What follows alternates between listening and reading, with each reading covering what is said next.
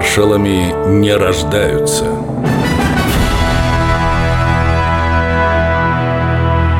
Родион Малиновский Летом 1942 года войска Южного фронта Красной Армии самовольно, то есть без приказа, оставили Ростов. А всего через четыре дня после того, как немцы вошли в город, был подписан знаменитый приказ номер 227 «Ни шагу назад». Часть наших армий, идя за паникерами, оставила Ростов и Новочеркасск без серьезного сопротивления, покрыв свои знамена позором.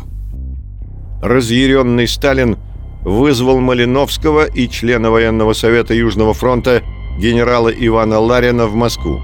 Верховный главнокомандующий не принимал их три дня, а когда вызов в Кремль все же пришел, офицер Ларин застрелился.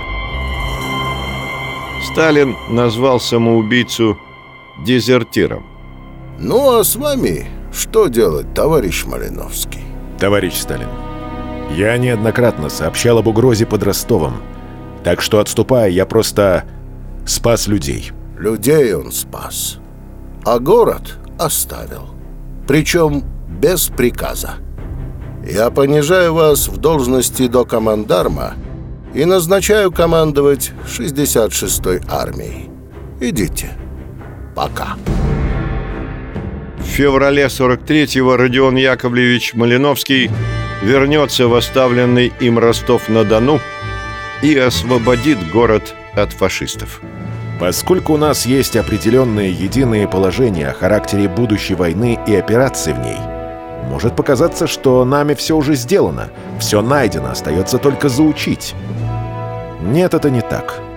Сознаюсь, что иногда и мне будущая война представляется котом в мешке, настолько она будет отлична от той, которую мы перенесли.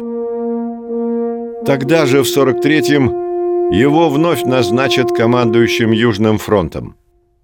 Названия войск будут меняться, неизменной останется только победная поступь Малиновского. Через год он освободит родную Одессу. Как может существовать Украина без России? Или Россия без Украины? Нет, они, две родные сестры, будут по-родному дружно жить в одной крепкой, неразлучной семье. Только вместе. Навеки вместе. Родион Малиновский.